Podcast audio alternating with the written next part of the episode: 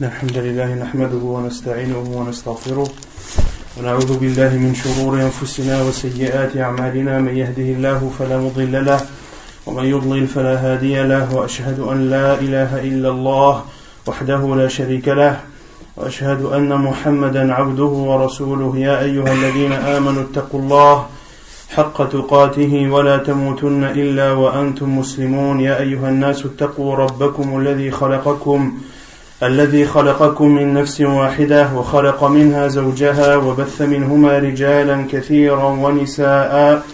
واتقوا الله الذي تساءلون به والأرحام. إن الله كان عليكم رقيبا. يا أيها الذين آمنوا اتقوا الله وقولوا قولا سديدا. يصلح لكم أعمالكم ويغفر لكم ذنوبكم. ومن يطع الله ورسوله فقد فاز فوزا عظيما. أما بعد فإن خير الكلام كلام الله وخير الهدي هدي محمد صلى الله عليه وسلم وشر الأمور محدثاتها وكل محدثة بدعة وكل بدعة ضلالة وكل ضلالة في النار أما بعد Donc nous continuons l'explication du livre Al-Wajid fi fiqh sunnati wal kitab al-aziz l'essentiel dans la compréhension du livre et de la sunna du prophète sallallahu alayhi wa sallam. La semaine dernière on avait traité des piliers du pèlerinage, Arkanul Hajj, qui sont au nombre de, au nombre de cinq. Qui sont au nombre de cinq selon l'avis de l'auteur, car il considère que, car il considère que Al-Mabitu bil Muzdalifa fait partie des piliers du pèlerinage et non des obligations du pèlerinage. Quant à la majorité des savants, Jumhur ulama considère que Al-Mabit bil Muzdalifa est une obligation et non un pilier euh, des, parmi les piliers du pèlerinage. Donc le premier de ces piliers, c'est l'intention. C'est l'intention, c'est-à-dire de faire le pèlerinage et d'être sincère dans cette intention et de ne vouloir derrière ce pèlerinage que la satisfaction d'Allah subhanahu wa ta'ala. Ensuite, le second pilier, qui est Al-Uquf Arafah, qui est la station euh, dans la zone de Arafah, qui est bien délimitée à nos jours euh, de façon très précise, euh, des limites, ou plutôt des, des indications qui informent le pèlerin à la fois du début de Arafat, mais aussi de la fin de Arafat. Il y a à notre époque, un État saoudien a mis en place euh, des indications qui montrent l'entrée de Arafat et la sortie de Arafat. Donc le pèlerin sait lorsqu'il se trouve à l'enceinte, dans l'enceinte de Arafat ou non. Donc concernant le premier pilier qui est l'intention, c'est un pilier qui n'est pas propre au pèlerinage uniquement, mais qui est euh, attaché ou qui concerne l'ensemble des adorations. L'ensemble des adorations. À partir du moment où une adoration, quelle que soit la nature de celle-ci, n'est pas faite avec sincérité pour Allah subhanahu wa ta'ala, elle se voit rejetée et non acceptée auprès d'Allah azawajal. Donc le second pilier, c'est la station dans la zone de Arafat, et la preuve est la parole du prophète sallallahu alayhi wa Al-Hajju Arafah. Le pèlerinage, c'est Arafah. Le pèlerinage, c'est Arafah. Et ici, le prophète sallam a voulu montrer l'importance de, de dans le pèlerinage. Et le prophète sallam a même dit que le pèlerinage, c'est Arafat. C'est-à-dire que celui qui ne fait pas la station, celui qui ne reste pas à Arafat, le neuvième jour de Dhul Hijjah, son pèlerinage est nul. Son pèlerinage est nul. Et s'il n'a pas fait cela, on ne parle plus de pèlerinage. Et il y a un autre hadith qui prouve euh, le fait que de rester à Arafat et fait partie des piliers, parmi les piliers du pèlerinage, c'est le hadith de Urwa ibn Mudarris, de Urwa ibn Mudarris, At-Ta'i radiyallahu anhu. Quel est le récit du hadith de Urwa ibn Mudarris? Non. Quel est le récit? Ça, c'est la parole du professeur sallam. Qu'est-ce qu'il a fait à Rabbi Mudarris Il est venu faire le pèlerinage sans savoir, sans connaître les lieux, sans connaître les lieux euh, du pèlerinage. Et il est venu voir le prophète sallam alors que le prophète sallam était à Al-Muzdalifa. Et il a dit au prophète sallam, je n'ai, je me suis, j'ai fatigué euh, ma monture et je me suis fatigué moi-même et je n'ai laissé euh, de montagne ou de mont sans que je ne me sois euh, posé dessus. Et le professeur sallam a dit, celui qui assiste à notre prière, celle-ci, et reste avec nous jusqu'à ce que l'on parte, c'est-à-dire jusqu'à ce que l'on parte à, à Arafat, à Minan, jusqu'à ce que l'on parte à Minan, car le professeur Hassan était Al-Muzdalifa.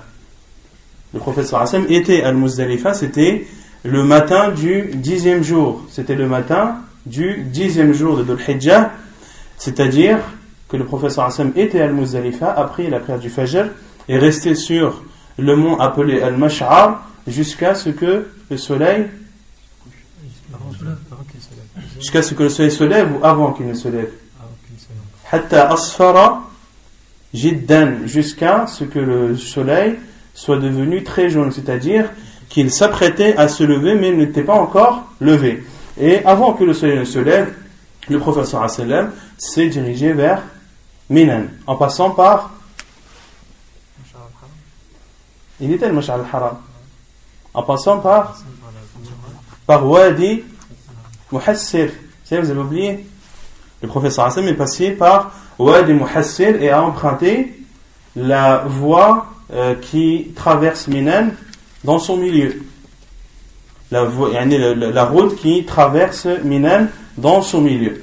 Et euh, le professeur Hassan a accéléré euh, le pas ou a accéléré l'allure de sa monture lorsqu'il arrivé à Wadi Muhassir. Donc, euh, Urwa ibn Mudarris est venu voir vers le professeur sallam lorsque le professeur sallam était à Al-Muzdalifa le matin du dixième jour. Et le professeur sallam a répondu à sa question lorsqu'il lui a demandé est-ce que j'ai un pèlerinage?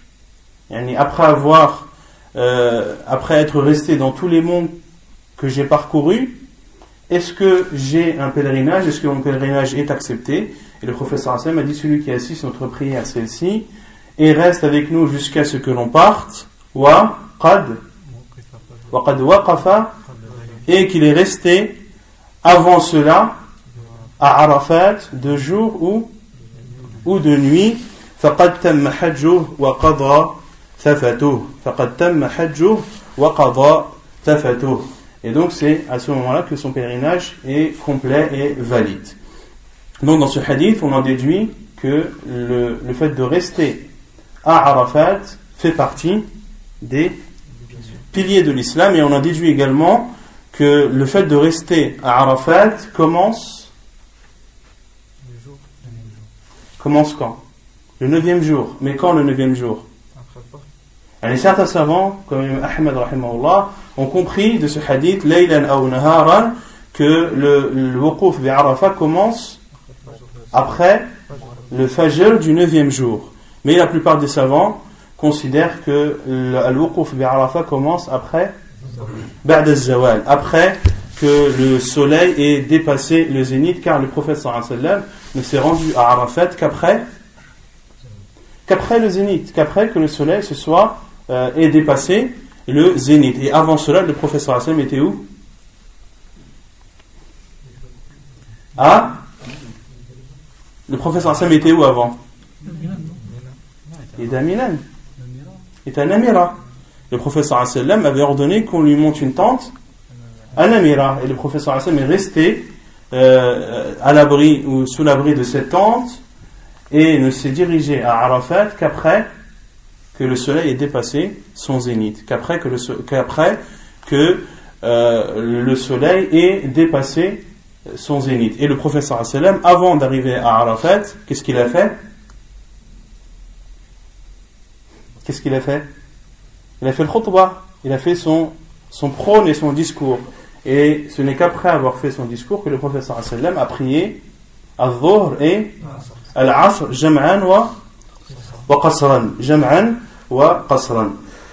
Et donc, le troisième pilier qu'a cité l'auteur est Al-Mabitu bil Muzdalifa. Al-Mabitu bil Muzdalifa, et on avait cité la divergence des savants à ce sujet. Certains savants considèrent que c'est une obligation, d'autres considèrent que,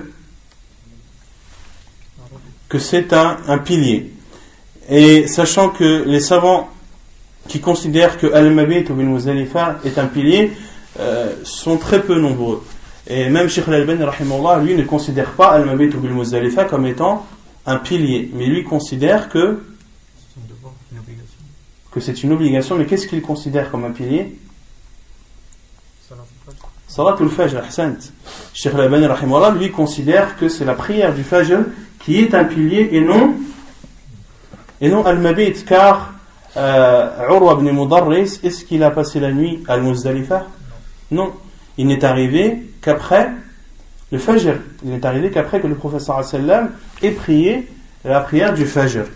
Et euh, Sheikh al-Albani considère que euh, la prière du Fajr est un pilier, car le professeur sallam a dit Man shahida salatana hadihi. Man shahida salatana hadihi. Et on avait, on avait dit que l'avis de la plupart des savants euh, est qu'ils considéraient que Al-Mabit ou Bil-Muzdalifa, Al-Mabit ou n'est pas un pilier, mais est une obligation. Et quelle est leur preuve? Quelle est leur preuve?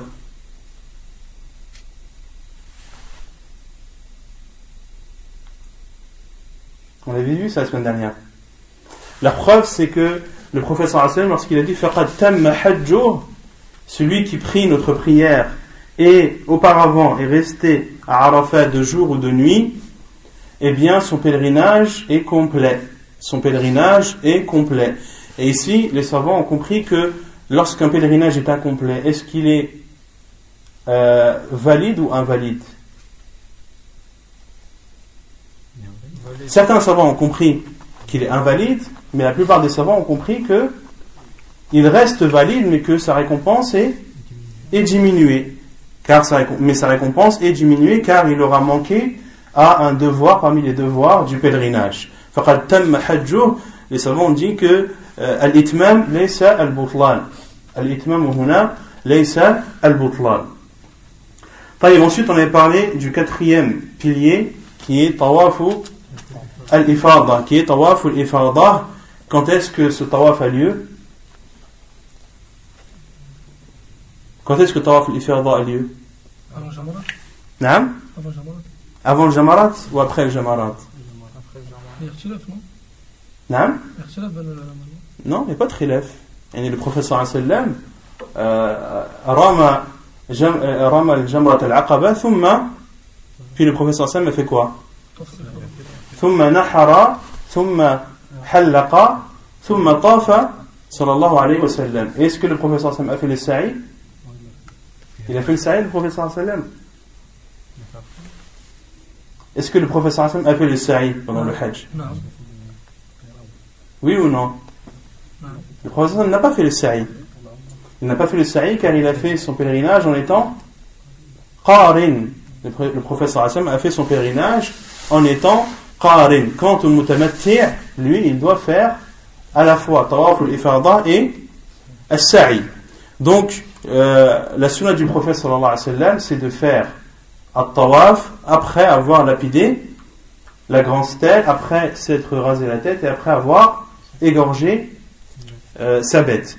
Mais celui qui a fait le tawaf avant d'avoir lapidé la stèle, le professeur Sam a dit La haraj, la haraj, car les compagnons du professeur Sallam sont venus le voir et ont dit, certains lui dit Je me suis rasé avant d'avoir euh, égorger la bête. Le professeur Sam a dit La haraja, la haraj. D'autres ont dit J'ai fait le tawaf après avoir fait Arami. J'ai fait le tawaf euh, avant d'avoir fait Arami. Le professeur Sam a dit La haraja, la haraj. Et ainsi, le professeur Sallam était avec ses compagnons durant ce pèlerinage. Il nous disait Il n'y a pas de mal, il n'y a pas de mal. Certains ont dit qu'ils avaient lapidé la stèle que, que lorsque la nuit était tombée. Et le professeur Hassan m'a dit La haraja, la haraj. Donc, Tawaf al-Ifada euh, fait partie des piliers du pèlerinage et c'est le Tawaf du pèlerinage qui est fait le dixième jour de Dhul Hijjah qui est fait le dixième jour de Dhul Hijjah qui est Yawmu al-Nahr qui est aussi Yawmu al-Eid ou qui est aussi appelé Yawmu al-Hajj al-Akbar. Il est aussi appelé euh, Yawmu al-Hajj al-Akbar. C'est le jour du grand pèlerinage. Et il est appelé ainsi car c'est dans ce jour où il y a le plus de rites à accomplir. Car c'est dans ce jour que le pèlerin a le plus de rites à accomplir, à savoir de rester Al-Muzdalifa le matin avant euh, que le soleil ne se lève, puis de se diriger à Minan, puis de lapider la grande stèle, puis de se raser la tête, puis d'égorger sa bête, puis d'aller à Mecca, à la Mecque, à al-Haram, de faire le tawaf, de faire le sa'i pour celui qui est mutamattir, puis de revenir à Minan. C'est le jour où il y a le plus de rites à accomplir, d'où le fait que euh, les savants l'ont appelé Yawm al-Hajji al-Akbar. Et quelle est la preuve que Tawaf al-Ifadah est un pilier parmi les piliers du pèlerinage?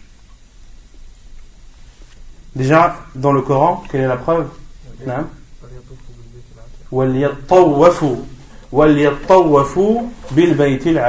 Et qu'il fasse les tournées autour de la maison al-Atiq.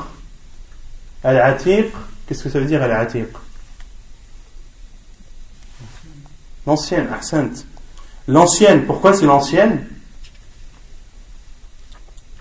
La preuve dans le Coran que c'est l'ancienne, qu'elle est ancienne, quelle est la preuve que Al-Bayt, que la Kaaba, que la maison d'Allah Azzawajal est ancienne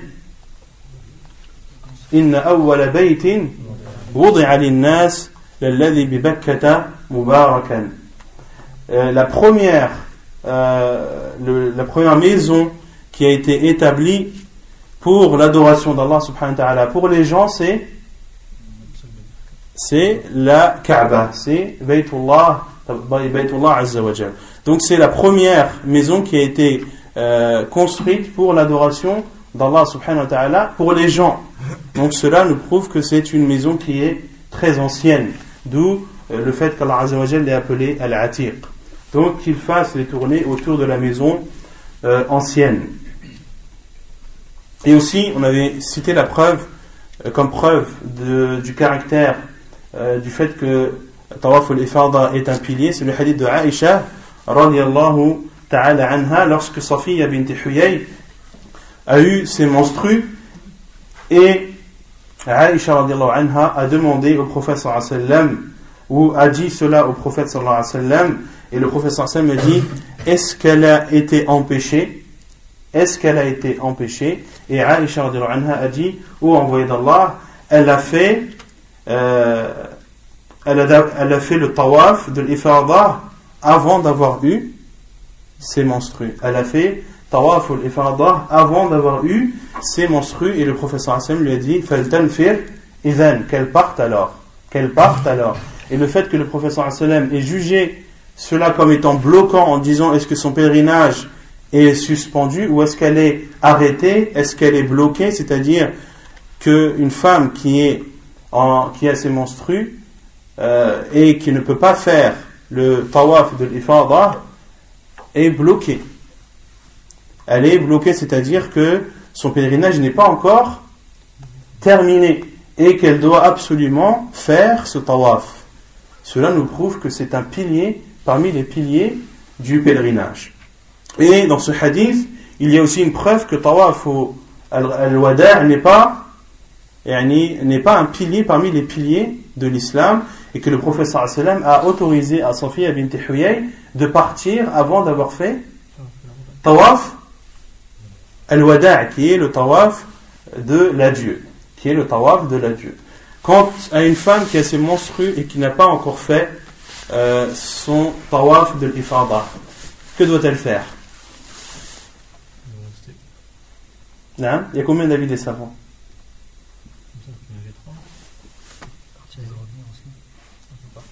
Quel est l'avis des savants? Une femme qui a ses menstrues et qui n'a pas encore fait son tawaf du hajj. On avait dit que euh, certains savants, parmi eux Cheikh Lissam Butaymiya, et à notre époque Cheikh Ibn Uthaymin et Cheikh Ibn Baz, rahimahumallah, euh, considèrent ou disent euh, qu'il est autorisé à la femme de se protéger, de mettre une protection sur euh, leur partie génitale et de faire le tawaf dans cet état car c'est un, un cas de force majeure. Car c'est un cas de force majeure et le tawaf de l'ifada étant, étant un pilier parmi les piliers du pèlerinage, la femme doit absolument le faire avant de partir.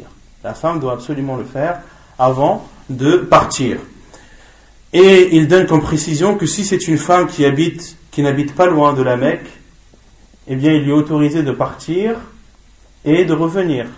Si euh, son mahram, son tuteur ou, son accompagnateur parmi euh, les personnes qui lui sont interdites au mariage euh, doivent partir et qu'elles l'habitent euh, dans les environs ou à proximité ou pas très loin de la Mecque, il est autorisé de partir et de revenir pour terminer son pèlerinage. Et on avait dit que dans ce cas-là, son mari n'avait pas le droit de l'approcher. Son mari n'avait pas le droit de l'approcher car cette femme est toujours en état de tahallul asghar elle est toujours en état de, euh, d'autorisation mineure, c'est-à-dire qu'elle a le droit de tout faire sauf d'avoir des rapports avec son mari.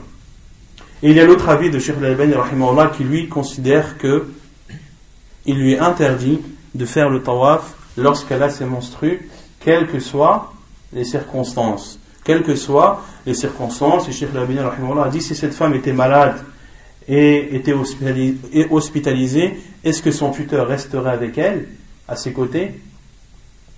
Oui. Donc pourquoi est-ce qu'il resterait avec elle si elle est hospitalisée et qu'il ne resterait pas avec elle si elle est en état de, de monstru, ne pouvant pas faire un pilier parmi les piliers de son pèlerinage?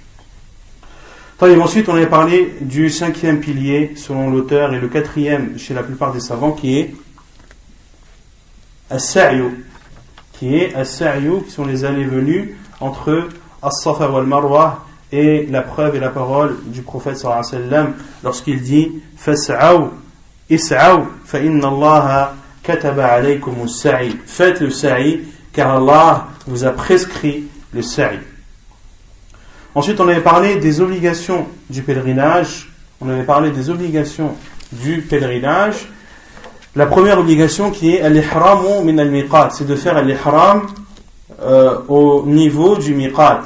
Au niveau du miqat, on avait dit que cela était une obligation.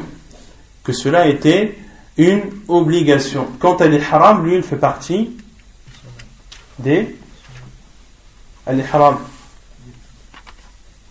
Il fait partie de des piliers du pèlerinage. Non Non, il rentre dans un niya, car on avait vu que l'ihram c'était niyatu de nusuk. C'est l'intention de rentrer dans le rite. Donc al-ihram, à savoir l'intention de rentrer dans le rite, de faire la umrah, de faire le hajj, ou de faire le hajj et la umrah euh, ensemble, cela fait partie des piliers, parmi les piliers de l'islam. Mais de faire l'ihram du miqat, ceci n'est pas un pilier, mais une obligation et de faire l'ihram du miqat, c'est-à-dire d'enlever ses vêtements, de mettre euh, son rida et son izar et de dire la baik Allahumma bi'umrah ou bien de dire la baik Allahumma hajjatan wa, wa umrah. Ensuite, on avait parlé de al-mabit bimina filayal tashriq le fait de euh, dormir à Minan les nuits des jours du Tashriq. Et Ayam ou Tashriq, ce sont le 11e jour, le 12e jour et le 13e jour de Dhul Hijjah. Et euh, ce sont des jours qui font partie ou que les savants considèrent comme des jours de fête en islam. C'est pour ça que le professeur Sam a dit Ayam ou Tashriq, Ayam ou Aklin, wa Shurbin, les jours du tashriq sont des jours dans lesquels on mange, on boit et dans lesquels on fait le rappel d'Allah subhanahu wa ta'ala. Et certains savants ont même interdit, ont considéré qu'il était interdit de jeûner ces euh, trois jours. Qu'il était interdit de jeûner ces trois jours. Alhamdulillah. Sauf celui qui, doit jeûner 10 jours. Naam, sauf celui qui doit jeûner euh, 10 jours car c'est une obligation pour lui. Car c'est une obligation pour lui de jeûner. Taïb. Ensuite, on avait parlé de euh, l'autorisation pour certaines personnes de ne pas euh, dormir à Minan. À qui le professeur Hassan a autorisé de ne pas dormir à Minan durant ces trois nuits? Les bergers, Ro'a ou Ibil, ceux qui avaient pour charge ou pour tâche de garder les, euh, les chameaux des pèlerins, de garder les chameaux des pèlerins. Et on avait cité que le professeur Hassan leur avait autorisé de ne pas dormir à Minan durant les jours de, durant les, les nuits de Tashriq, des jours de Tashriq, et que le professeur Hassan leur avait également autorisé de Faire le ram, le- le- l'appellation le- du 11e et 12e jour, soit le 11e. Non, de, de, de rassembler la lapidation de deux jours en un seul. De rassembler la lapidation de deux jours en un seul jour. Et le fait que le professeur Hassan ait fait cette dérogation à ses bergers de, de ne pas euh, dormir à Minan, cela prouve qu'il est obligatoire à autre que de faire al-mabit au bimina. Ayam euh, fi layal al-tashriq. Ensuite, on avait parlé de Ramiul Jimar, le fait de lapider les stèles euh, à la suite et dans l'ordre. Et on avait dit que le dixième jour de Dhul Hijjah, quelle stèle devait être lapidée La grande qui est appelée Jamratul Aqaba. Elle doit être lapidée le dixième jour de Dhul Hijjah, qui est le jour de l'Eid, Yom Nahr, et qu'elle devait être lapidée de, de cette pierre. De cette pierre. Puis, de lapider les trois stèles les jours de Tashriq, en commençant par la petite, puis la moyenne, puis la grande. Et on avait vu que la grande, c'était celle qui était la plus éloignée de Minan et la plus proche de, de la Mecque. Et quant à la petite, c'est celle qui est la plus proche de Minan et la plus éloignée de la Mecque. Et chacune de ces trois stèles doit être lapidée après, après après que le soleil ait dépassé son zénith, et chacune de, de sept pierres. Et concernant Jamrat al-Aqaba, le jour de l'Eid, à partir de quand doit-elle être lapidée نعم بعد طلوع الشمس بعد طلوع الشمس Euh, la grande euh, بعد طلوع الفجر عفوا la grande stèle le jour de l'Eid doit être lapidée après Al-Fajr après Al-Fajr et certains savants ont même considéré que ceux qui accompagnaient les femmes et les personnes euh, faibles car le professeur sallam a autorisé aux femmes et aux personnes faibles, âgées ou celles qui sont euh, faibles physiquement, de partir après la moitié de la nuit, euh, la nuit de la, nuit du dixième jour, c'est-à-dire, sinon on parle selon nos, nos codes à nous, c'est la nuit du du neuvième jour, la nuit du neuvième jour, c'est-à-dire la nuit de parce qu'en arabe, quand on dit la nuit d'un jour, c'est la nuit qui précède ce jour. Car en arabe, en islam, la nuit précède le jour. La nuit précède le jour. Lorsqu'on dit la nuit du neuvième jour, c'est le soir du huitième. Quand on dit la nuit du dixième jour, quand on dit euh, Laylat al-Eid, c'est la nuit du neuvième jour. C'est la nuit du neuvième jour. Et ici, le professeur a autorisé aux femmes et aux, et, aux- personnes âgées et personnes faibles de partir Laylat al-Eid après la moitié de la nuit pour éviter euh, comment dire le, fait que les gens se retrouvent se retrouvent dans, dans la foule pour leur éviter la foule et euh, la grande quantité de personnes qui se dirigeront vers Minan. Le professeur Hassan leur a autorisé. Et euh, yani, certains savants ont considéré que les personnes qui les accompagnaient, qui eux n'étaient pas faibles, car ces personnes ont besoin d'accompagnateurs, que ces personnes-là, il ne leur est pas autorisé de lapider la grande stèle avant Al-Fajr. Qu'il ne leur est pas autorisé de lapider la stèle avant le Fajr. Car certains savants ils considèrent qu'il est autorisé aux femmes et aux personnes euh, faibles de lapider la stèle avant, avant Al-Fajr. Et d'autres savants euh, considèrent que cela n'est pas autorisé et qu'ils doivent le faire après Al-Fajr. Et qu'ils doivent le faire après Al-Fajr. Et la divergence euh, tourne autour euh, de ce qu'a fait une des femmes du prophète sallallahu alayhi wa, alayhi wa sallam, qui a prié Al-Fajr à Makkah. Qui a prié Al-Fajr à Makkah. Et dans ce hadith, il n'est pas cité de façon explicite si elle avait fait Ar-Rami avant ou après. Et certains savants ont considéré qu'elle a fait la prière du Fajr à la Mecque. Cela veut, veut dire qu'elle avait fait la lapidation de la grande stèle avant. Et d'autres savants ont considéré qu'il n'y avait pas dans ce hadith cette information et qu'on devait rester dans la base qui est que la grande stèle doit être lapidée après l'apparition de l'aube et non avant. Non. Une question, le, 11, le 12, le 13, on doit lapider tous les jours les trois stèles Non, tous les jours les trois stèles. Et chaque stèle de, de, de, de cette pierre est toujours après que le soleil ait dépassé son zénith.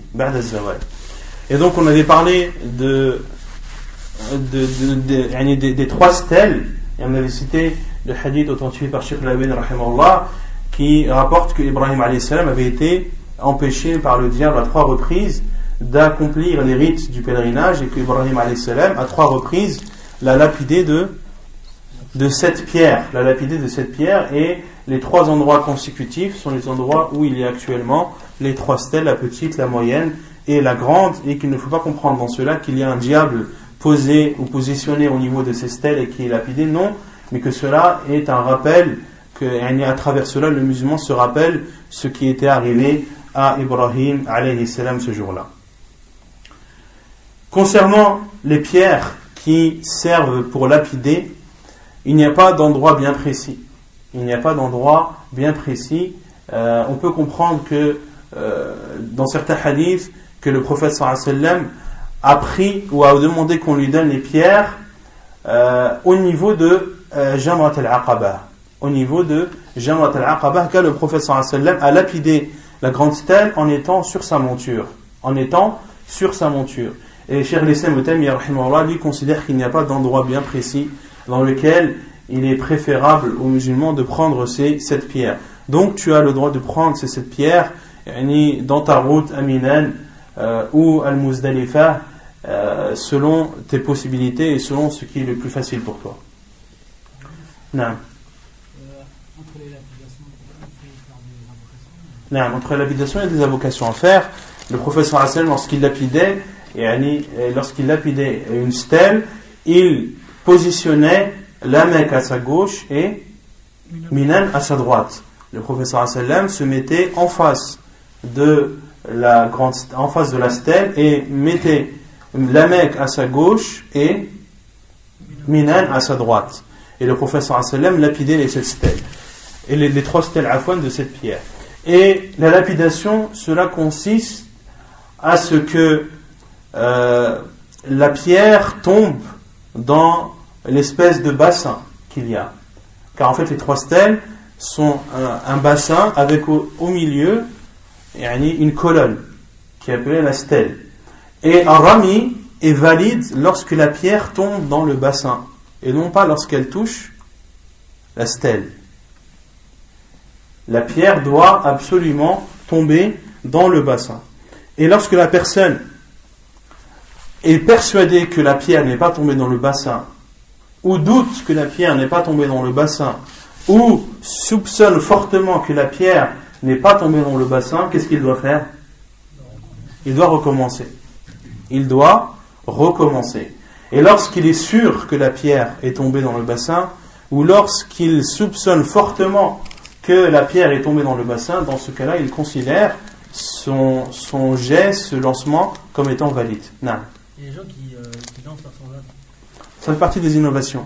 Ceux qui lancent les sandales pensent justement qu'ils lapident le diable. Et on a vu que il n'y a aucune preuve ni dans le Coran, ni dans la sunna du professeur ni dans les faits des compagnons qu'ils ont considéré que le diable était lapidé ou qu'il était présent à cet endroit. Donc, euh, le professeur a lapidé de cette pierre et ce n'est pas n'importe quelle pierre.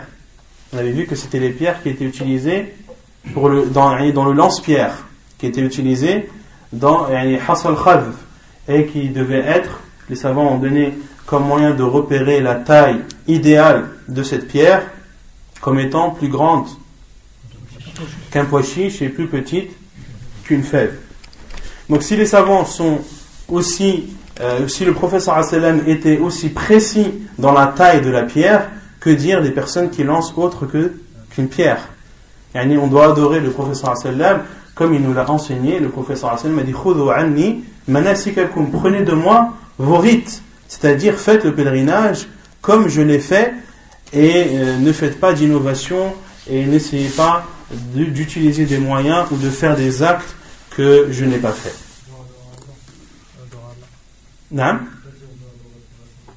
D'adorer Allah Azzawajal euh, conformément à la sunna du prophète sallam. Et donc le prophète sallam se positionnait en face de la stèle la lapidé de cette pierre et lorsqu'il lançait chaque pierre, le professeur Hassan faisait le takbir. Disait Allahu Akbar au moment de chaque lancer. Au moment de chaque lancer, le professeur sallam disait Allahu Akbar. Et lorsque le professeur sallam, le dixième jour de Dhul Hijjah, a lapidé la grande stèle, lorsqu'il a fini de lancer sa septième pierre, le sallam s'est alors abstenu. Et c'est à ce moment-là que le professeur sallam a arrêté la talbiyah. C'est à ce moment-là que le prophète sallallahu a arrêté la talbiyah. Donc concernant Al-Qarin, quand est-ce qu'il commence la talbiyah? Quand est-ce qu'il la commence? Quand il se met en état d'ihram.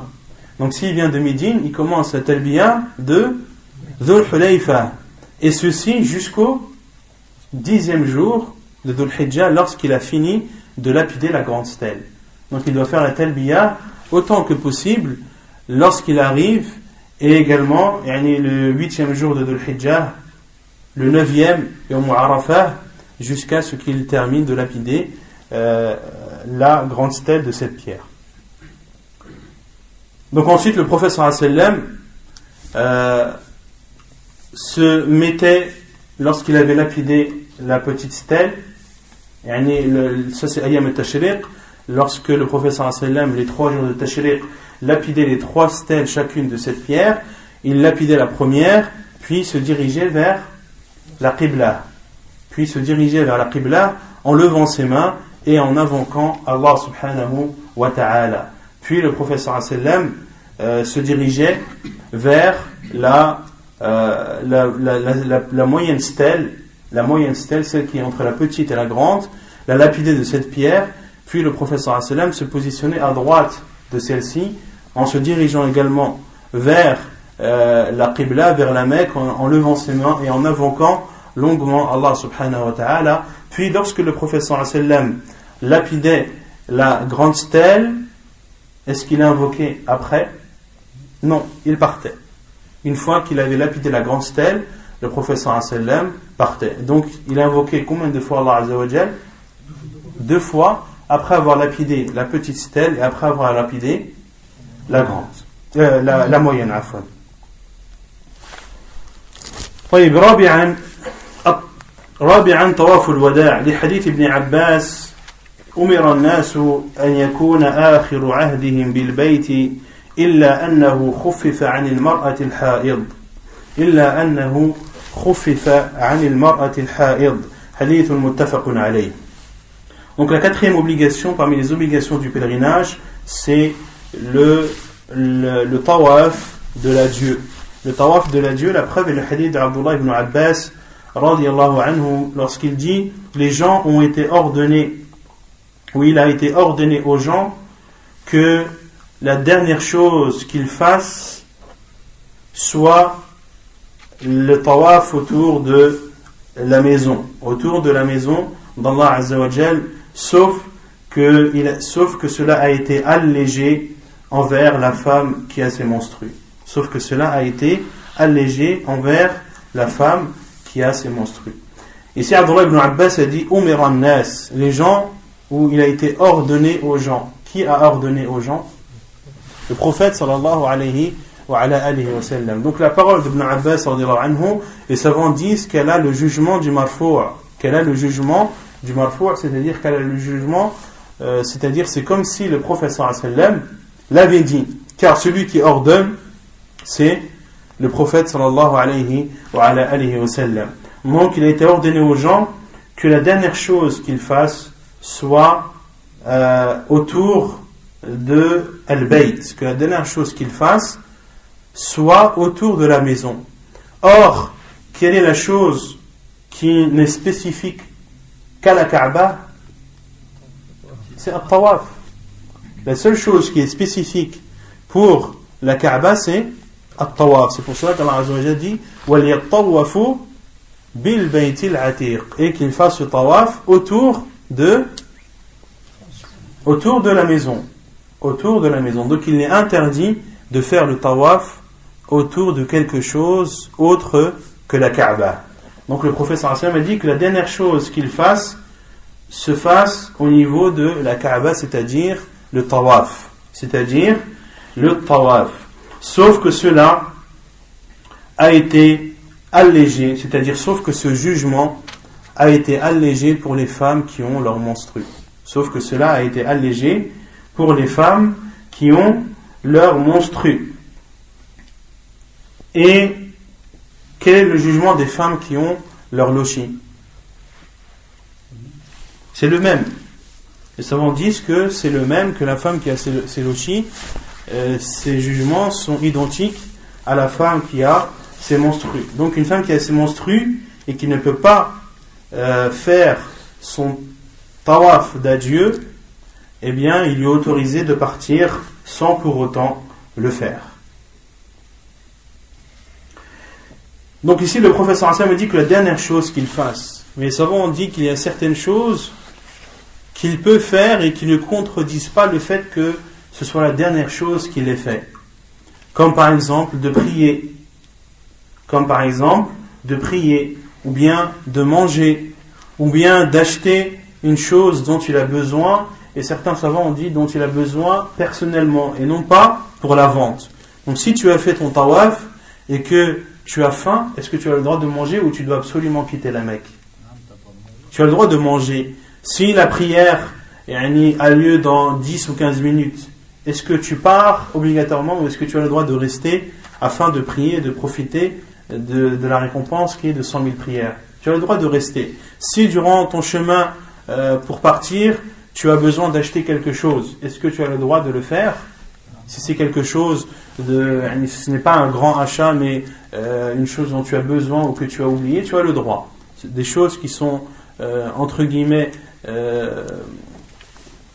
ne sont pas importantes ou qui ne prennent pas beaucoup de temps, eh bien, il t'est autorisé de le faire même après que tu aies accompli le tawaf d'adieu. خامسا الحلق أو التقصير ثبت الحلق والتقصير بالكتاب والسنة والإجماع La cinquième obligation du pèlerinage, c'est de se raser la tête ou bien de raccourcir ses cheveux. De raser la tête ou de raccourcir ses cheveux. Il a été rapporté que, ou plutôt le, fait de raser la tête et de raccourcir ses cheveux a été rapporté dans le livre, c'est-à-dire dans le Coran, dans la sunna du prophète sallam et à l'unanimité des savants. À l'unanimité des savants. Quant à la preuve dans le Coran, Allah Azza wa a dit قال الله تعالى لقد صدق الله رسوله الرؤيا بالحق لتدخلن لتدخلن المسجد الحرام إن شاء الله آمنين la. La preuve dans le Coran, c'est la parole d'Allah Azzawajal lorsqu'il dit Allah Azzawajal a été véridique. Allah subhanahu wa ta'ala a été véridique dans la vision par laquelle il a annoncé au prophète sallallahu alayhi wasallam, euh, en toute vérité. Vous entrerez dans la mosquée sacrée si Allah le veut en, ayant, en étant en toute sécurité, en ayant le, crâne rasé ou les cheveux raccourcis sans avoir peur, sans pour autant euh, que vous n'ayez de crainte. Non. On va voir, Inch'Allah. Donc ici, dans ce verset, euh, Allah a dit vrai lorsqu'il a informé son prophète sallallahu alayhi wa, alayhi wa sallam. Et la parole d'Allah azawajal, c'est celle qui est la plus véridique. C'est pour cela qu'Allah azawajal a dit وَمَنْ أَصْدَقُ مِنَ اللَّهِ قِيلًا Et qui est plus véridique que la parole d'Allah subhanahu wa ta'ala. Donc la parole d'Allah azawajal est, est la plus véridique des véridiques. Et le prophète Allah a dit vrai à son prophète sallam lorsque le prophète sallam a vu en rêve, lorsque Allah a informé son prophète sallam à travers un rêve qu'il rentrerait à la Mecque en étant en toute sécurité et en ayant le crâne rasé ou les cheveux raccourcis sans avoir de crainte. Et le prophète sallam a eu cette vision, comme on l'a vu la semaine dernière, lorsqu'il était Lorsqu'il était où? À Médine. Lorsque le prophète sallam était à Médine, il a vu cette vision en rêve et on a informé ses compagnons anhum, qui étaient, euh, euh, qui étaient contents d'apprendre cette nouvelle et qui ne doutaient en aucun cas de la véracité de ce propos et de cette information que leur apporté le prophète sallallahu alayhi wa sallam. Ils étaient persuadés qu'il rentrerait un jour à la Mecque en faisant leur rite du pèlerinage, en étant en toute sécurité, c'est-à-dire en n'ayant plus peur de, de Quraysh, de Quraysh et des autres polythéistes ou de leur répression ou autre. Donc Allah Azzawajal a dit vrai. Et, euh, et on avait cité la semaine dernière que euh, le prophète était parti avec ses compagnons pour faire la Umrah et qu'il avait été refoulé par par qu'il avait été refoulé par Quraysh, qui lui avait interdit de faire euh, cette Umrah cette année-là. Et le sallam a fait avec eux un pacte, euh, a signé avec eux un pacte de paix qui est Sulh al-Hudaybiyah. Qui est al-Hudaybiyah. Et al-Hudaybiyah, on avait vu que c'était un endroit qui était proche de Mecca. Qui était proche de Mecca. Il appelait Hudaybiyah car il y a là-bas un puits appelé Hudaybiyah. Et les compagnons anhum étaient très touchés de ce refus et de cet acte de paix qu'a signé le professeur Hassan avec Quraysh, car ils avaient dans leur esprit la promesse que leur avait fait le prophète sallam, qui est qu'ils rentreraient à la Mecque et qu'ils feront leur rite et qu'ils se raseront la tête ou se raccourciront, ou raccourciront leurs cheveux. Et le professeur sallam a dit à Omar al-Khattab, parce que Omar al-Khattab lui a dit Ne nous as-tu pas dit qu'on allait rentrer et faire notre, notre rite? Et le professeur lui a répondu T'avais-je dit que tu allais le faire cette année? T'avais-je dit que tu allais le faire cette année? Et Omar al-Khattab a dit non. Et le professeur lui a dit d'avoir la certitude qu'il entrera un jour à la Mecque en étant en, qu'il entrera à la Mecque en toute sérénité et en accomplissant les rites de, de sa Umrah. Et ici, Allah Azzawajal a cité Al-Halq et Al-Qasr. Ici, dans ce verset, Allah Azzawajal a cité Al-Halq et Al-Qasr, le fait de se raser la, la, tête ou de se couper les cheveux. Pourquoi est-ce qu'Allah a cité ces deux choses sans avoir cité des choses qui sont plus importantes, à savoir le tawaf et le sa'i?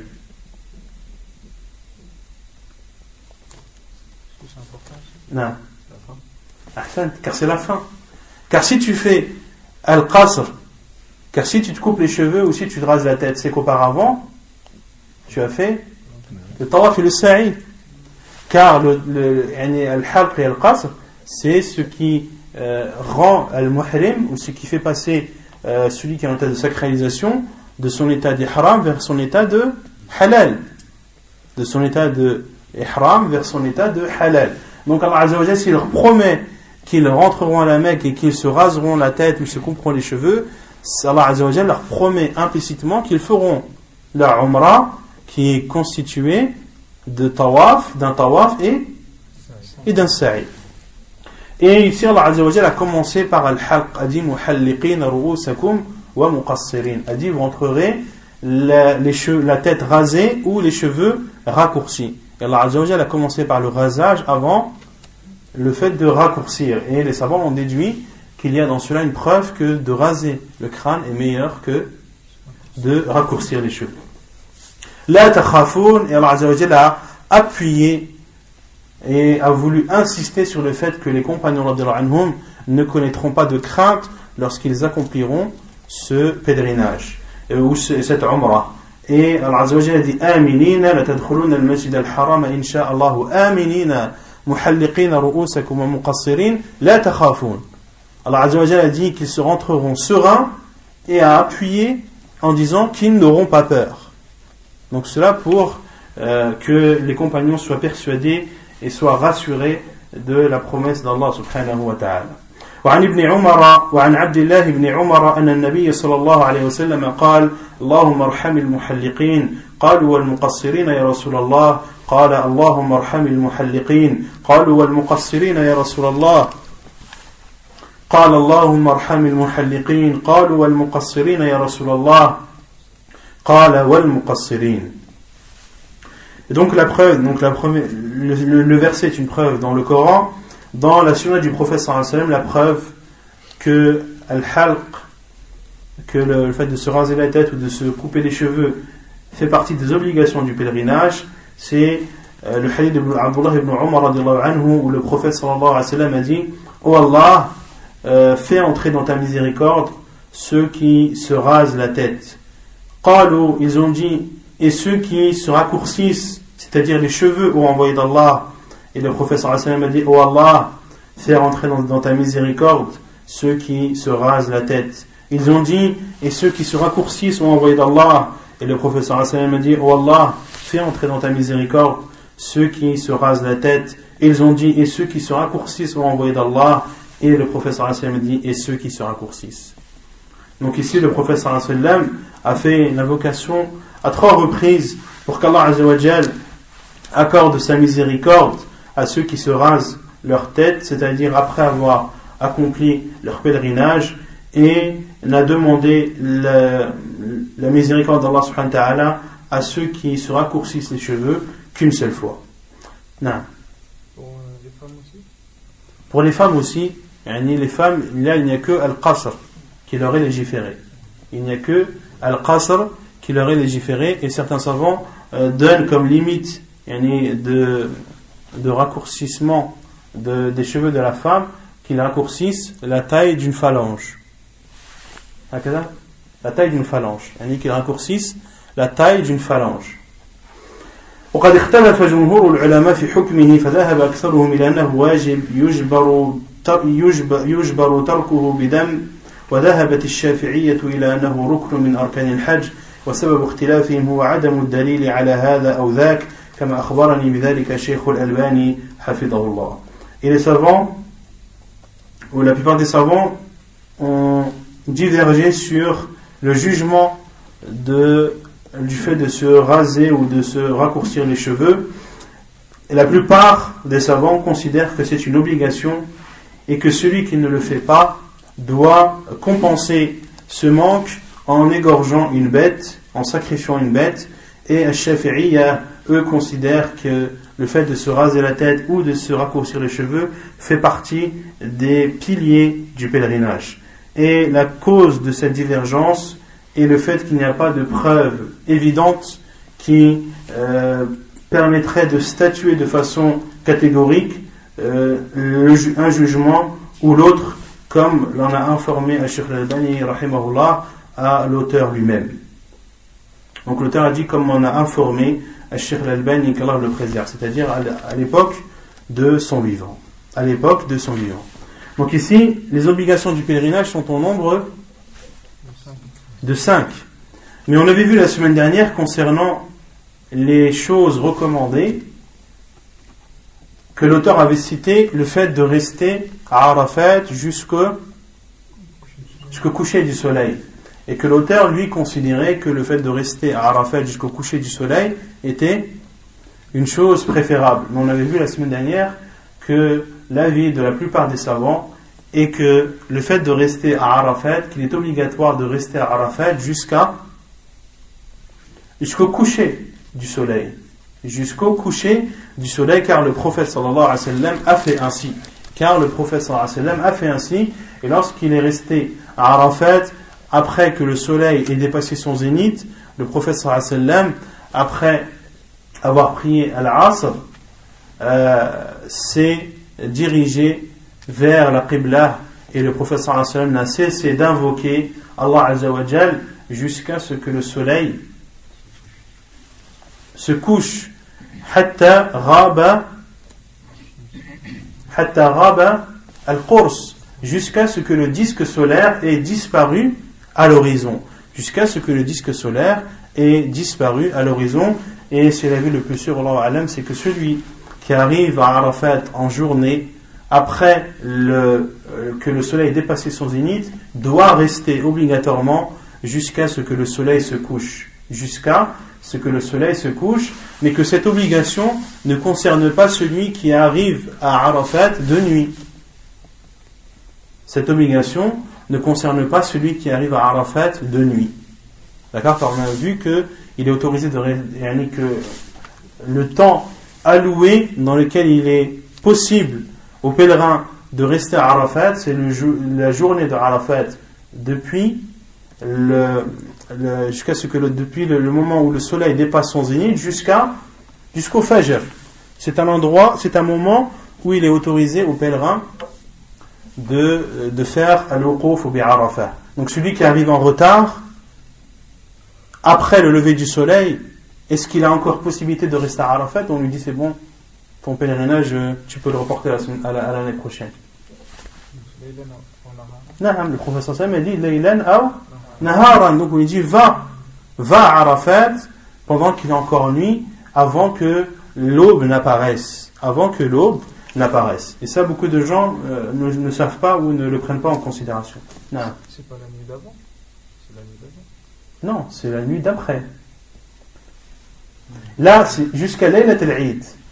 Ah, Fahimt Jusqu'à Laylat al-Eid. La nuit d'Arafat, c'est celle d'avant. Non, on peut, ouais, c'est vrai.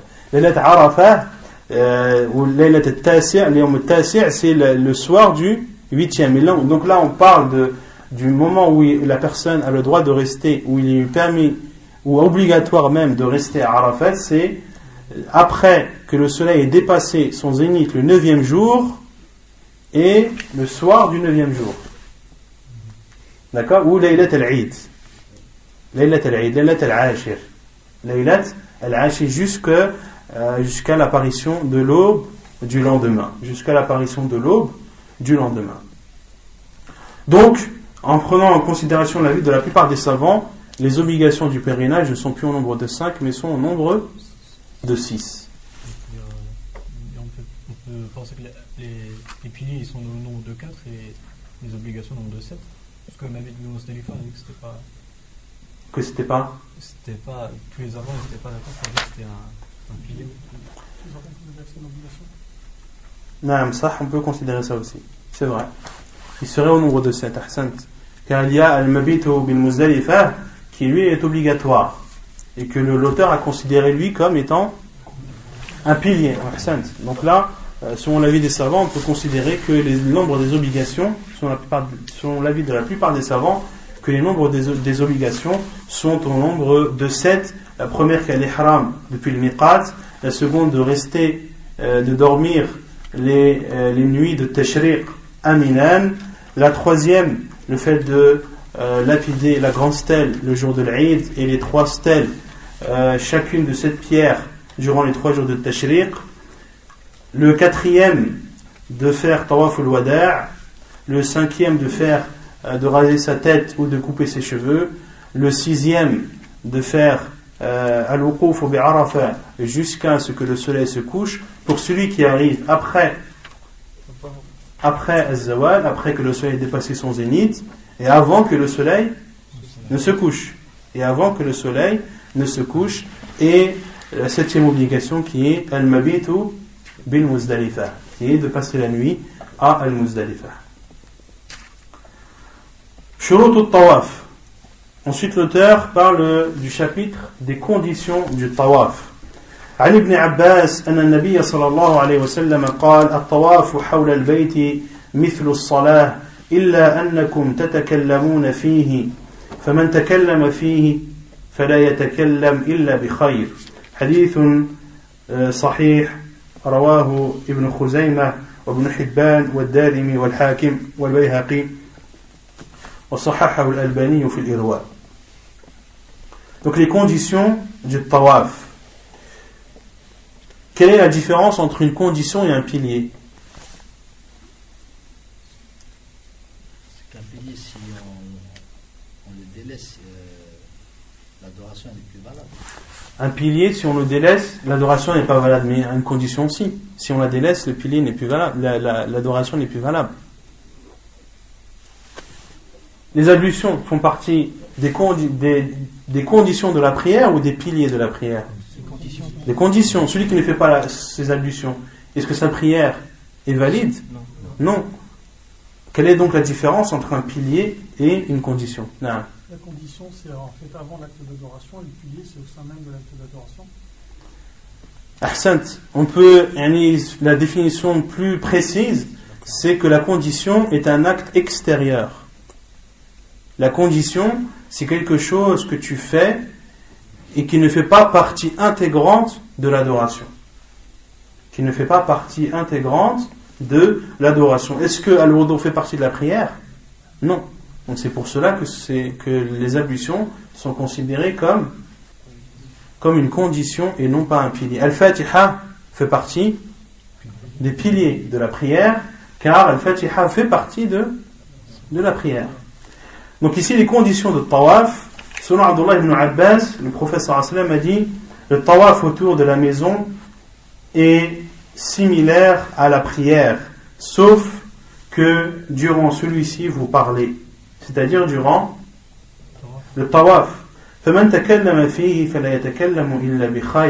Et celui qui parle durant ce tawaf, qu'il ne parle qu'en bien, qu'il ne parle qu'en bien, hadith jugé authentique par Sheikh Al-Albani rahimahullah, rapporté par At-Tirmidhi ibn Khuzaymah, ibn Hibban, Al-Darimi, Al-Hakim et Al-Bayhaqi.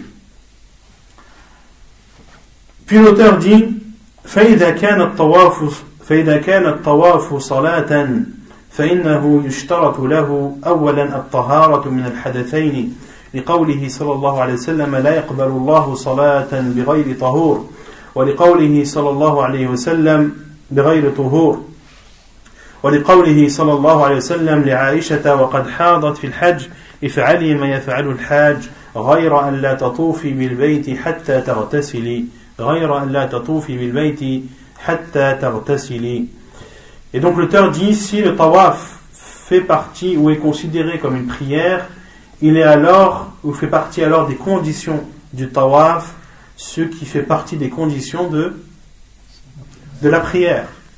Premièrement, la purification des deux états d'impureté, le petit et le grand. La preuve est la parole du sallam qu'Allah n'accepte pas n'accepte pas de prière sans purification. Et la parole du sallam à Aïcha lorsqu'elle a eu ses menstrues en période de Hajj, le sallam lui a dit fais ce que fait le pèlerin. Fais ce que fait le pèlerin sauf de ne pas faire le, les tournées autour de la maison jusqu'à ce que tu te laves. Jusqu'à ce que tu te laves. Hadith euh, authentique rapporté par Al-Bukhari et Muslim. Donc ici l'auteur considère que que la purification euh, des deux états d'impureté, le petit et le grand, est une des conditions, parmi les conditions du tawaf, car il considère que le tawaf fait partie ou est similaire à la prière et la différence qu'il y a entre la prière et le tawaf, ce n'est uniquement le fait que la personne parle durant le tawaf, parole qui n'est pas autorisée durant la prière, euh, sauf si ce sont des paroles que la personne dit pour le bien de cette prière, comme on avait vu durant Kitab al-Salah, qu'il est autorisé à la personne de parler lorsque cela euh, est pour préserver la validité euh, de la prière. D'accord? Concernant ce sujet, on l'avait déjà, déjà traité lors de, de, de Kitab al-Tahara, lors du chapitre de ce qui est interdit de faire pour celui qui n'a pas les ablutions. Et on avait cité la divergence des savants concernant le tawaf. Certains savants considèrent qu'il est obligatoire et que euh, la purification est une, est, un, est une condition parmi les conditions du tawaf. Et d'autres savants qui considèrent que ce n'est pas une condition que ce n'est pas une condition. Qui se rappelle des détails qu'on avait donnés? Non? Personne ne se rappelle? Les, les, savants, parmi les savants qui ont considéré que l'état de pureté n'était pas une condition, c'est-à-dire l'état de pureté le petit, al-hadathu al-asghar, al-hadathu al-asghar, que le fait de ne pas avoir ou d'être en état d'impureté, mais le petit état d'impureté, c'est-à-dire qui est levé par les ablutions et non pas par le, bain rituel, par le grand bain. Euh, parmi ces savants, il y a Cheikh Islam qui considère que At-Tawaf n'est pas une prière. Que At-Tawaf n'est pas une prière et que le, le, Tawaf est différent de la prière dans beaucoup de points. Et la différence ne se restreint pas au fait que le, au fait que celui qui fait le tawaf a le droit de parler, euh, alors que celui qui fait la prière, lui, n'a pas le droit de parler. Et parmi les preuves qu'a apporté Cheikh Nissan rahimahullah, c'est le fait que celui qui fait le tawaf, euh, est-ce qu'il est en direction de la Qibla? Non. Est-ce qu'il est en direction de la Qibla? Non. Est-ce qu'il y a un, un recours et un sujoud Non. Est-ce qu'il y a un takbir et un taslim? Non.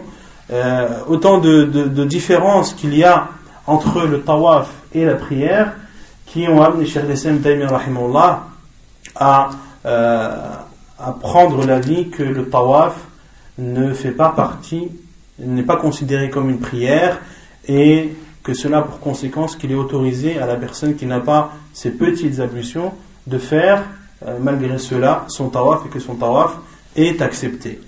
Que son tawaf est accepté. Et ils ont répondu au hadith où le prophète sallam a dit At-tawaf al-bayt salah euh, n'ont pas considéré ce hadith comme étant authentique. Ils disent que ce hadith est faible et que son authenticité n'est pas avérée et qu'on ne peut pas l'attribuer au prophète sallallahu alayhi wa wa sallam. Et ils ont répondu au hadith de Aïcha anha lorsque le prophète sallallahu lui a dit fais ce que fait le pèlerin si ce n'est de faire le, les tourner autour de la, de la maison jusqu'à ce que tu te laves, autrement dit, jusqu'à ce que tu es, jusqu'à ce que tu sois en état de pureté et que tu te sois lavé.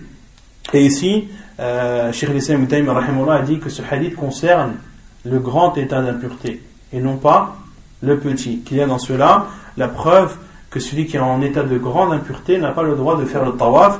Quant à celui qui est en état de petite impureté, que lui, rien ne lui interdit de faire at-tawaf. Wallahu a'lam.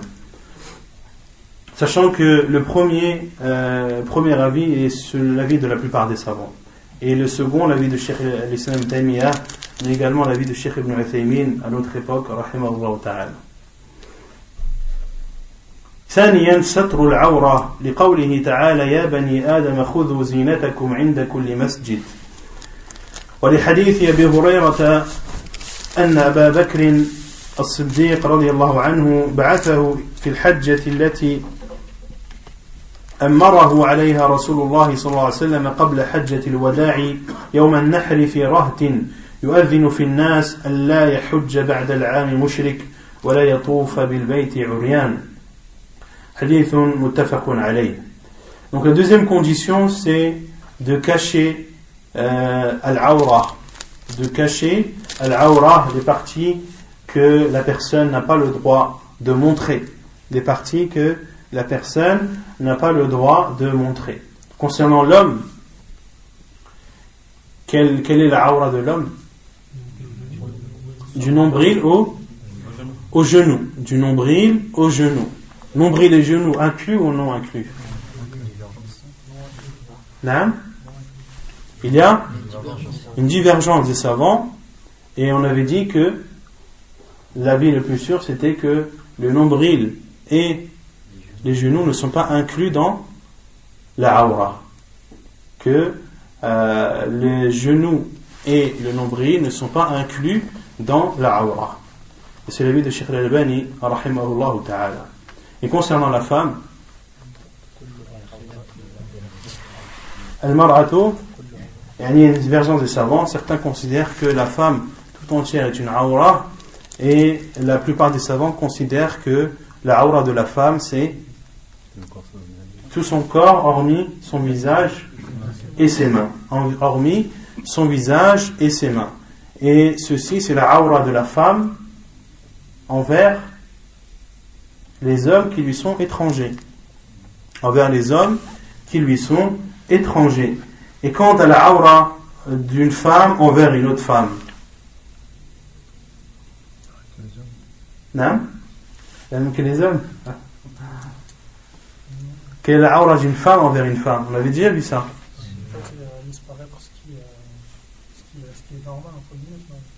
Non, c'est de laisser paraître ce qui, au temps du professeur ce que les femmes laissaient apparaître, à savoir les cheveux, le cou, les bras, les pieds et euh, les mollets. Les pieds et les mollets. Et certains savants, comme Sheikh al ont dit que c'est à peu près l'endroit des ablutions pour la femme. C'est à peu près l'endroit des ablutions chez la femme.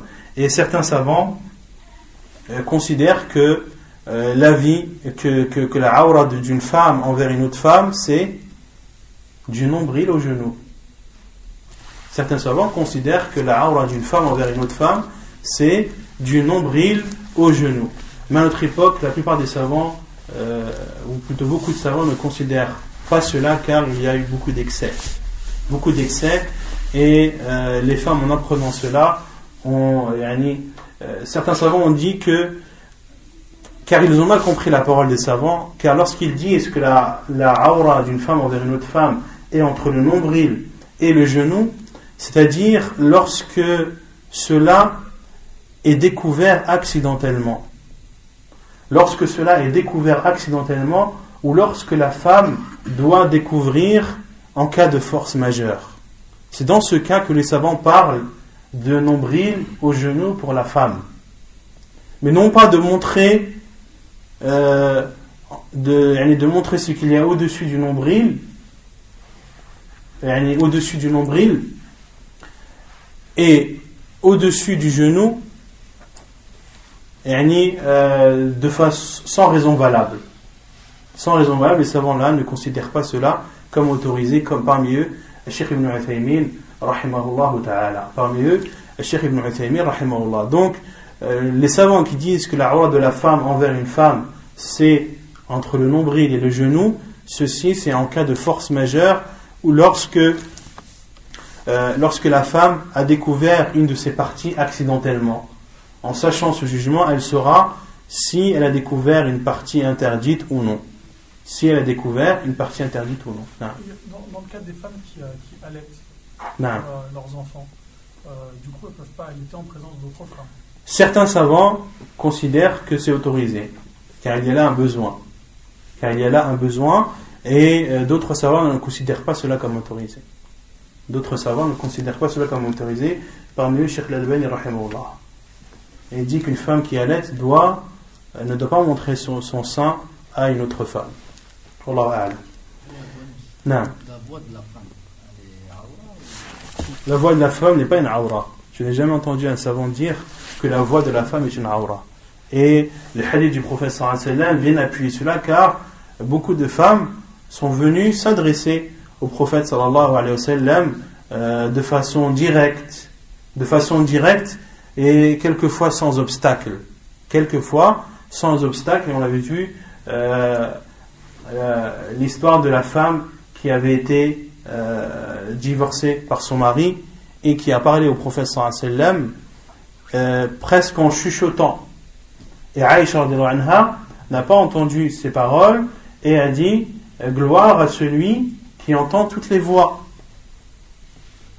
Gloire à celui qui entend toutes les voix. Gloire à celui qui est au-dessus des cieux et qui entend toutes les voix. Car Allah a entendu. Allah a entendu euh, les paroles de cette femme qui se plaignait de son mari. Alors que cette femme chuchotait au prophète sallam et Aïcha qui est à proximité n'a même pas entendu ces paroles. Et, lorsque ce verset a été révélé, elle dit gloire à celui qui est au-dessus des cieux, mais qu'aucune voix ne lui échappe. Ou comme, a dit Aïcha anha. Donc, la deuxième condition, c'est de recouvrir les parties que la personne ne doit pas montrer. La parole, la, preuve dans le Coran et la parole dans la lorsqu'il dit Ô fils d'Adam, prenez votre, beauté dans chaque mosquée. Et la beauté se fait avec, hein, avec les vêtements. C'est-à-dire habillez-vous de façon élégante lorsque vous vous rendez dans les mosquées d'Allah Azzawajal. Et le musulman il lui est demandé et conseillé de s'habiller de façon correcte lorsqu'il se rend dans une mosquée pour adorer Allah Azzawajal. ولحديث أبي هريرة إلى preuve c'est également le hadith d'Abu Huraira radiallahu anhu qui dit que Abu Bakr radiallahu anhu l'a envoyé lors du pèlerinage dans lequel le prophète sallam a désigné euh, Abu Bakr anhu comme étant l'émir. Et ce pèlerinage a eu lieu le 9, la neuvième année de Dhul Hijjah, c'est-à-dire euh, juste avant l'année qui a précédé l'année où le prophète sallam a fait son pèlerinage. L'année où le prophète sallallahu sallam a fait son pèlerinage. Car le prophète sallallahu a fait son pèlerinage la dixième année. La dixième année de Dhul Hijjah. Donc la neuvième année, Abu Bakr anhu, le prophète sallam, lui n'a pas fait le pèlerinage à euh, cette année-là et les savants ont, donné beaucoup d'explications euh, qui, pour expliquer le fait que le prophète sallam n'ait pas fait son pèlerinage. Certains savants ont dit que le prophète sallam était préoccupé par les affaires des musulmans. D'autres savants ont dit que le prophète sallam n'a pas, fait le pèlerinage cette année-là car il y avait encore les polythéistes à la Mecque. Et il faisait encore le tawaf autour de, euh, autour de la Kaaba et parmi eux, certains le faisaient euh, sans être habillés, en étant tout nus. Car les mouchriquins, lorsqu'ils euh, à l'époque le tawaf autour de la Kaaba, on avait vu cela, qu'ils devaient porter les vêtements que leur donnait Quraysh. Qu'ils devaient porter les vêtements que leur donnait Quraysh. Et ceux qui n'avaient pas la possibilité d'avoir les vêtements de Quraysh, devait faire le tawaf autour de la Kaaba tout nu. Devait faire le, tawaf autour de la Kaaba tout nu. Et certains savants ont dit que le sallam n'a pas fait le pèlerinage cette année car il y avait euh, encore ce genre de pratique. Donc Abu Hurairah, Abu Bakr, qui était l'émir de, de, ce voyage, a ordonné a ordonné à Abu Hurairah et à un groupe d'autres compagnons le jour de Nahr, le dixième jour de Dhul Hijjah, d'appeler les gens en disant qu'après cette année-là, il ne sera plus autorisé à un polythéiste de faire le pèlerinage et qu'il sera interdit de faire le tawaf autour de la maison euh, sacrée d'Allah en étant nu. En étant nu, hadith authentique rapporté par Al-Bukhari et Muslim.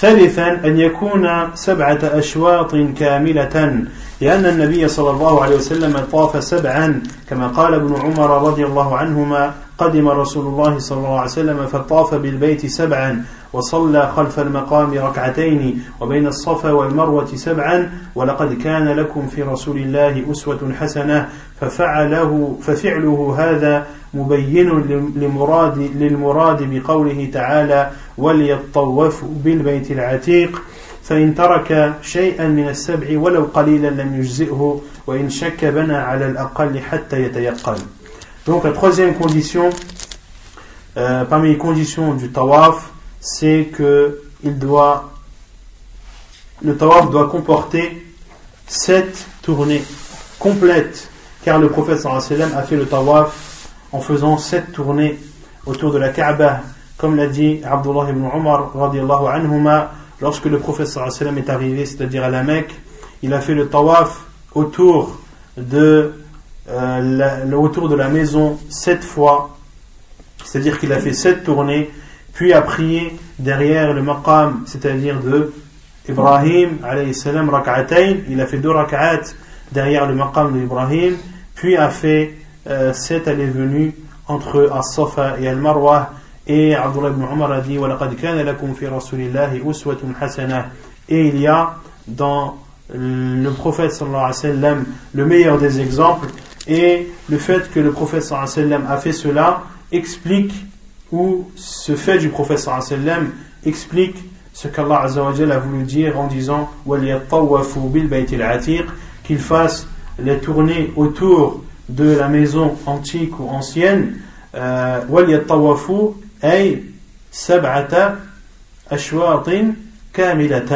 c'est-à-dire qu'il fasse le tawaf c'est-à-dire qu'il fasse le tawaf composé de sept tours complets. Puis l'auteur dit et si il ne complète pas les sept tours, ne serait-ce que de d'une distance très courte, eh bien son tawaf n'est pas valide. Son tawaf n'est pas valide. Et si il doute sur le nombre de tournées qu'il a fait, alors il doit se baser sur il doit se baser sur la certitude. Il doit se baser sur la certitude. Donc celui qui a un doute et qui ne sait plus combien de tournées il a fait autour de la Kaaba, est-ce qu'il en a fait trois ou quatre Il doit se baser sur la certitude et considérer qu'il en a fait trois et non quatre. Et terminer le reste de ses tournées en se basant sur ce nombre inférieur. رابعا وخامسا أن يبدأ الطواف من الحجر الأسود وينتهي إليه جاعلا البيت عن يساره لقول جابر رضي الله عنه لما قدم رسول الله صلى الله عليه وسلم مكة أتى الحجر الأسود فاستلمه ثم مشى عن يمينه فرمل ثلاثا ومشى أربعا فلو طاف وكان وكان البيت عن يمينه لا يصح الطواف. Donc la quatrième et cinquième condition pour la validité du tawaf, c'est de commencer le tawaf de la pierre noire et de le terminer au niveau de la pierre noire en positionnant ou en mettant la maison sacrée à sa, à sa gauche, dire de faire le tawaf et de faire en sorte que la maison soit à ta gauche. Et la preuve, c'est le hadith de Jabir anhu, qui dit lorsque le prophète est arrivé à la Mecque, il s'est dirigé vers la pierre noire, il a passé sa main dessus, puis le prophète a marché à sa droite. C'est-à-dire quoi? Que, que signifie la marcher à sa droite? À la droite de la pierre. La Kaaba, elle est Qu'est-ce que ça veut dire? Il a marché à sa droite. Parce qu'on peut comprendre qu'il a marché à droite de, la maison.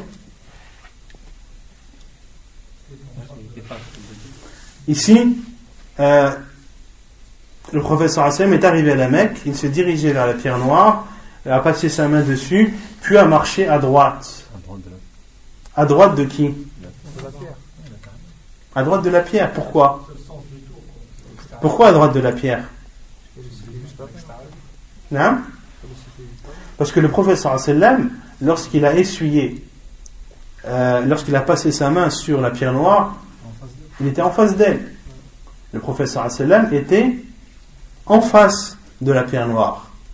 Et une fois qu'il a passé sa main dessus, le professeur sallam est parti sur sa droite.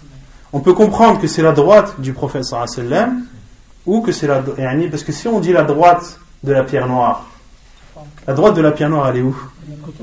Elle est de l'autre côté. Donc en, considérant la droite de la pierre noire, tu ferais le tawaf en laissant le Kaaba à ta droite. Donc ici, le professeur Hassan a marché à sa droite, c'est-à-dire à lui. D'accord? Il est parti à droite. Et en partant à droite, en ayant la pierre en face, la Kaaba est obligatoirement à ta gauche. Et le professeur a fait un ramel c'est-à-dire, il a accéléré le pas en rapprochant ses pas sans pour autant courir. Et on en déduit qu'il s'agissait de quel tawaf ici? De tawaf al-qudum De tawaf al-qudum. C'est le tawaf que le professeur a fait une fois qu'il est arrivé à la Mecque. Puis l'auteur a dit ولو طاف ولو طاف فلو طاف وكان البيت عن يمينه لا يصح الطواف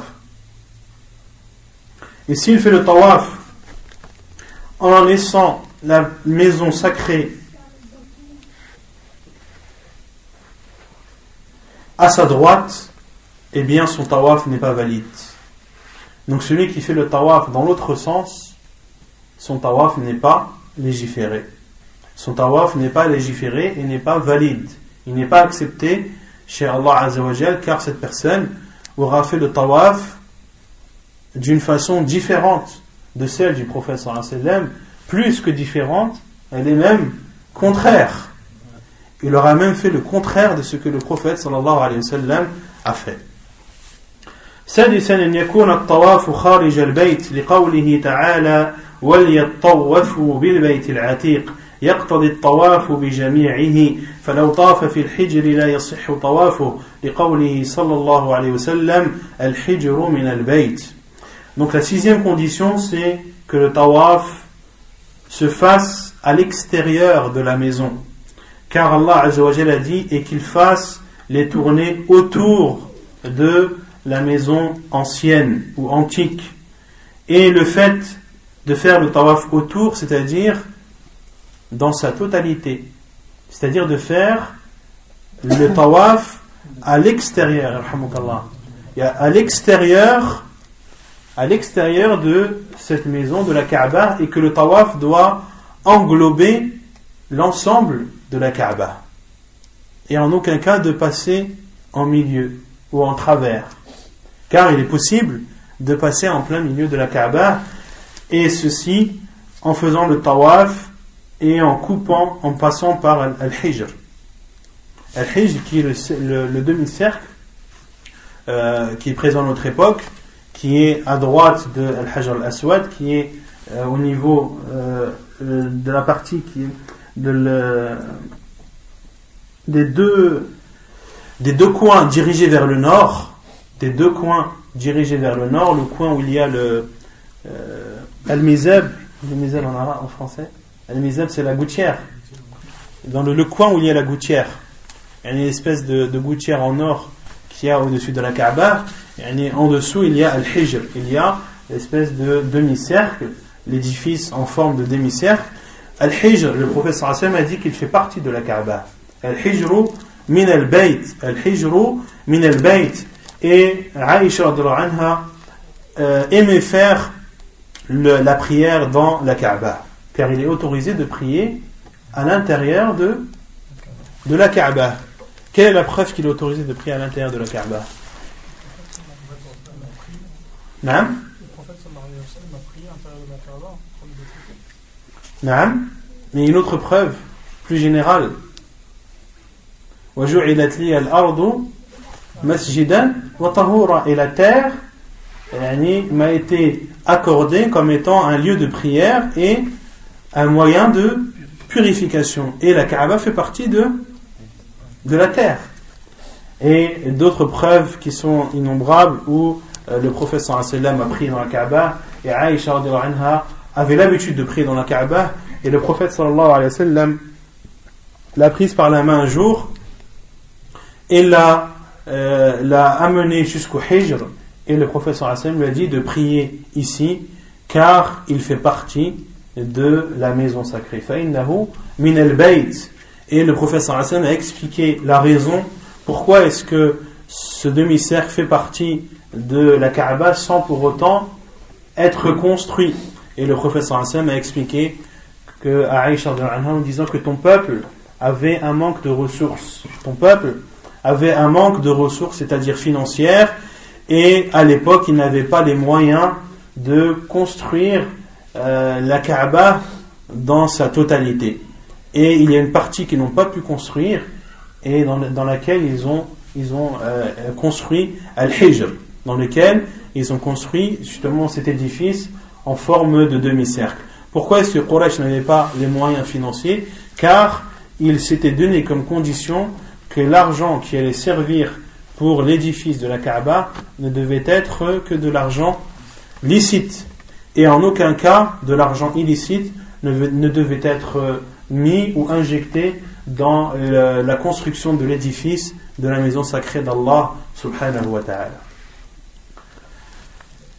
Donc celui qui fait le tawaf et coupe sa tournée, son tawaf en passant par el hijr, en coupant car entre le demi-cercle et la Kaaba, il y a un espace dans lequel la personne peut passer, dans lequel la personne peut entrer dans le Hijj, mais peut également en ressortir. Et celui qui fait le tawaf en passant par le Hijj, son tawaf n'est pas considéré comme valide car il n'aura pas fait cette tour complète. Car il n'aura pas fait cette tour complète.